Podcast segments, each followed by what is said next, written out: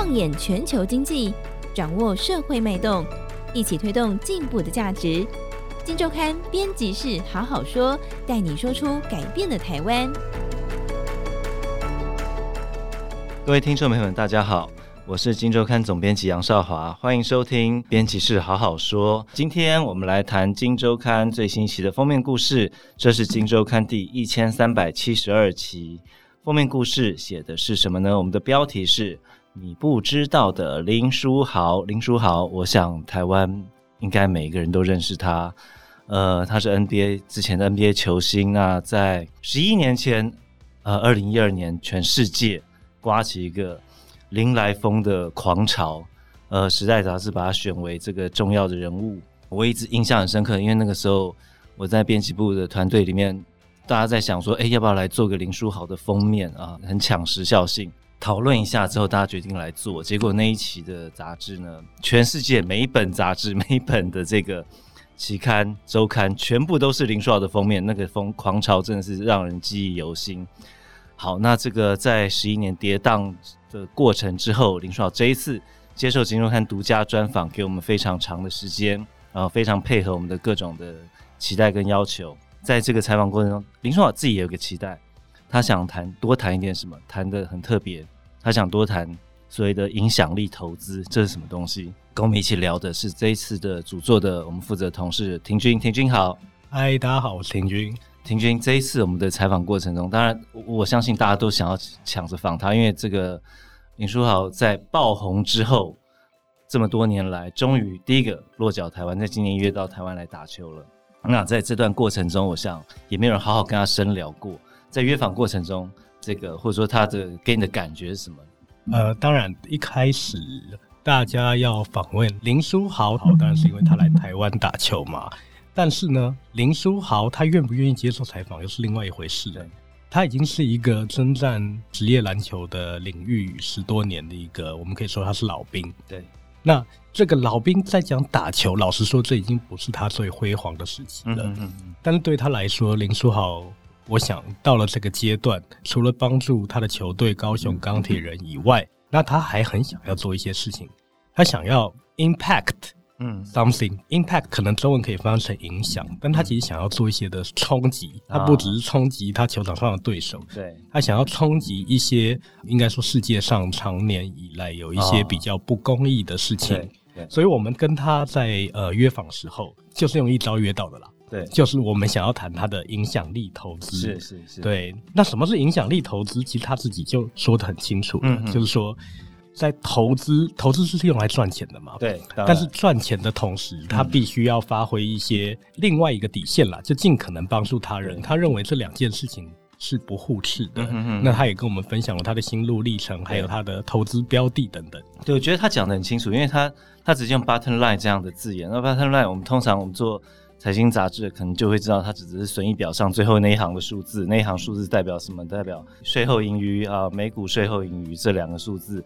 那基本上就是获利，但他说所谓的影响力投资有两个 bottom line，一个是这个获利要顾到，另外一个是就对世界的贡献，对于需要帮助的人能不能达到一个正面的效果，这两个是他同时要关注的。所以这一次我们专访对象不是球员林书豪，是投资人林书豪。是是是，他当然我想这个，因为在这个访谈过程中，我看报道啊，他大概也就是在过去两年内开始做这件事情嘛。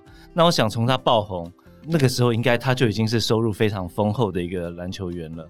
那他为什么会走到今天，在两年前忽然决定要开始认真来做这件事？他整个过程怎么样？是，那我们都知道，二零一二年林来疯嘛。对。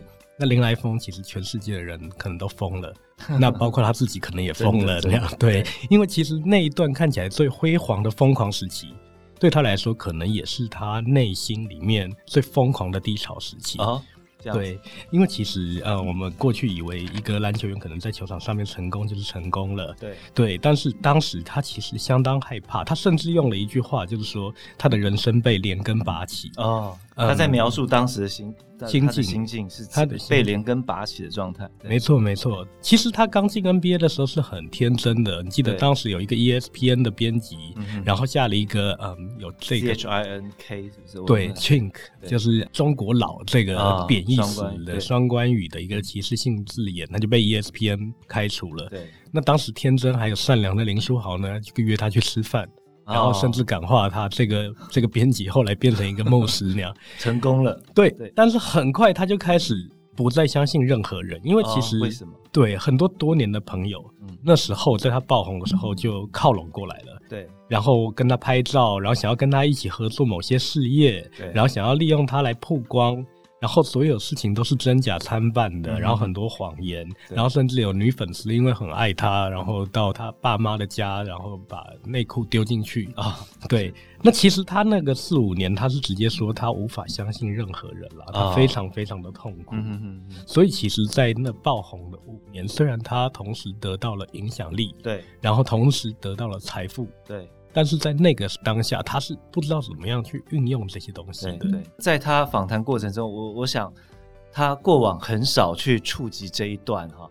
他在这个接触影响力，当然我们是知道，可能那段时间在思考如何把他的这个走出第一个，当然走出低潮，在心境上再来接触影响力，呃，或者说从事影响力投资这件事情，这当然有一点这个正面，甚至。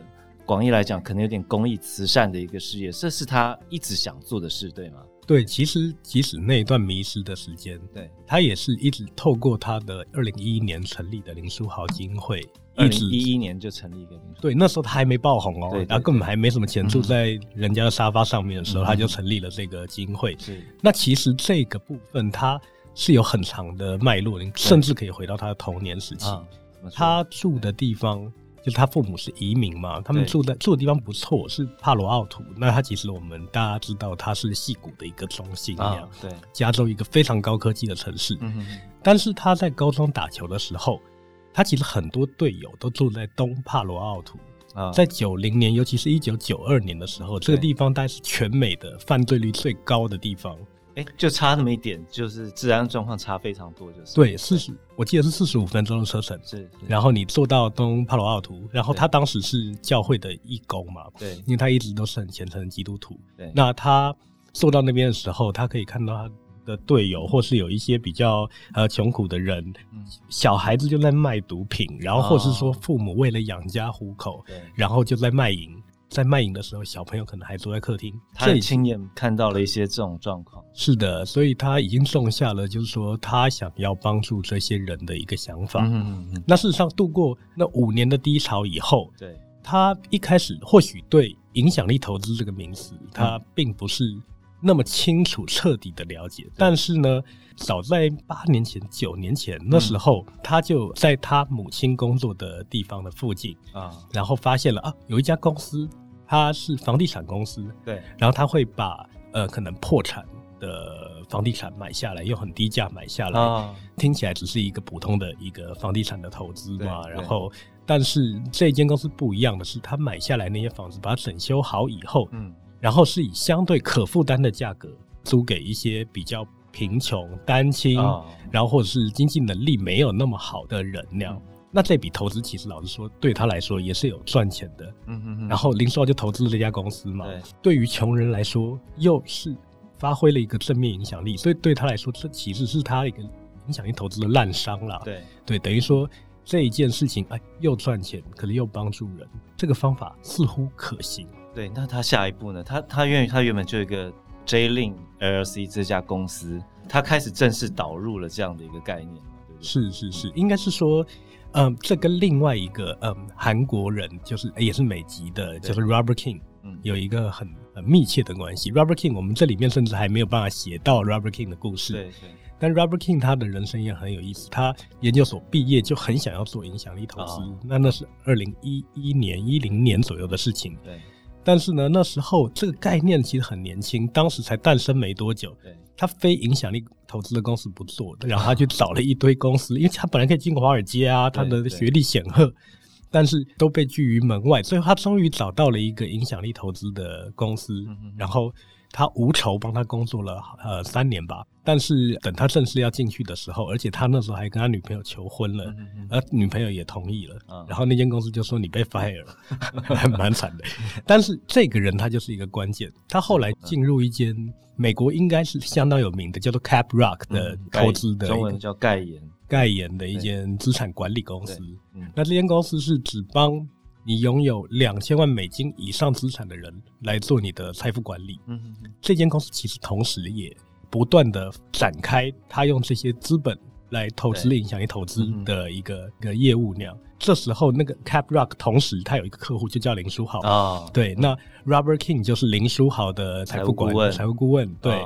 这个林书豪在把家族财富或他个人的财富交给 Caprock 的时候，就是由这个 Robert Kim 来主导，帮林书豪做一些财务规划。是的，是的。OK，no. 所以其实两个都有影响力投资想法的人碰在一起啊，最后也真的就只有一条出路，就是影响力投资了。是是是。对，那所以 Robert Kim 在 Caprock 做了九年以后，他自己就去跟林书豪讲说：“哎，我们是不是真的可以做一些更纯粹的事情？”没错，所以其实开启了这两年他们的影响力投资的事业。我们来谈谈他他到底做了一些什么，好不好？因为我看到我们这次有做一些他的一些投资标的嘛，或者他的一些投资的对象，那这些对象做了一些什么事情？没错，因为影响力投资这种事情听起来就是缥缈抽象，对，尤其对台湾的对台湾人，对对对，所以说怎么样才可以有一些更具体的想象呢？那林书豪他们就提供他们的例子，就很能够分享这个概念了，嗯、就是说。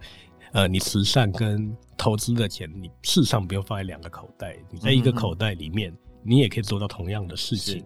举例来说，有一家公司是叫 Propel，它令人印象深刻。嗯、你知道，在美国，其实他们需要靠 SNAP，就是营养补充援助计划的食物券过活的人，其实不少，大概就有四千万人啊。是，对。那这四千万人，他们其实有一些社会福利。然后他们也可以领食物券来过活，嗯、但是其实领的状况下面手续是非常复杂繁琐的，嗯、甚至有一些人连银行账户都没有，连他们自己有多少钱都没有。对，所以 Propel 这间公司，它成立的创办人 Jimmy Chen，他就想到了一个方法，他开创了一个免费的手机 APP。嗯嗯嗯，那基本上你用手机就可以一目了然的领到这些食物券啊，然后没有为任何人收费。在这几年的服务里面，他创造了非常厉害的成绩是什么？是这四千万人里面，对，有接近六百万人啊都在使用这个免费的 APP。嗯，所以好，第一个我们已经看到 impact 的部分了嘛？它影响了他们，它让他们这个取得补贴或取得政府福利的整个流程变得非常的简单，然后甚至也可以帮他们规划，还有什么有领有什么没领的余额剩多少，让他们一目了然。是的.是的。再来，我们就想说，哇，这不慈善吗？那你要怎么赚钱？那事实上，他们创造利润的经营模式其实也是显而易见的。第一个就是，他们跟在地的店家合作，然后在地的店家为了接触这些人，那他们也愿意在这上面下很大量的广告。啊，oh, 那这是第一点。其实更值得注意的是它潜在的的商业的商机啦。举例来说，Netflix、亚马逊这些大公司，它可能早就有拥有一大批客户，但那批客户基本上它的轮廓是中产阶级，甚至中产阶级以上的人。当他们有工具、有有办法使用这些网络或是支付相关的技能，他们才可以使用。对，对，所以对他们来说，他们最欠缺的一块族群呢是谁？其实就是这六百万或是四千万人，接近底层一点的这样。没错，没错。所以未来当这些他们掌握的大数据或是客户群可以跟那些大公司补足他们最缺乏的一块的时候，那这个看起来也是商机无限啊。对，因为报道有写到说，基本上这家 Propel。林书豪有投资的这家 Propel 已经跟 Netflix 取得合作了嘛？是不是？是的，是的。对对对，也就是说 Netflix 看到，哎，我们这一块一直打不进去，那你的数据或你的这个资料库看起来对我们是有价值的哦。那这个故事其实很真的是算经典了。我觉得就是说，我们如何就回到林书豪讲的这个两个 bottom line，一个是怎么样解决社会的问题，解决一部分弱势族群的问题，同时我还兼顾到获利。我想。在这个故事中，我们可以看到林书豪他整个的心境的转折，他如何从一个爆红之后，自己被自己的影响力冲击到。我记得他，你报道写到，他五年是不相信任何人的，是不是？对，他都不相信，他办了另外一只手机，然后那个号码只有几个人知道。对，对他根本不想要跟任何人有联络。是是，怎么样走出这样低潮？怎么样找回自己的原本的初心？那当然，在这故事中，你也可以对影响力投资这件事情有更深刻的了解。这是一个全世界正在发生、全世界正在风起云涌的一个新的一个投资的模式啊。那以上就是我们今天来看。你不知道的林书豪，这一次他真的跟我们讲了一个很不一样的故事，值得听众朋友们好好来分享一下啊！那今天节目到这边，谢谢大家，拜拜，谢谢。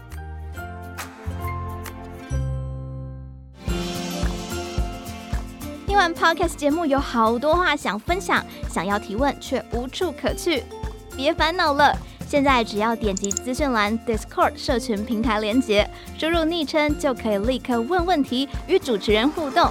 让我们一起在学习的路上不孤单，等你来加入。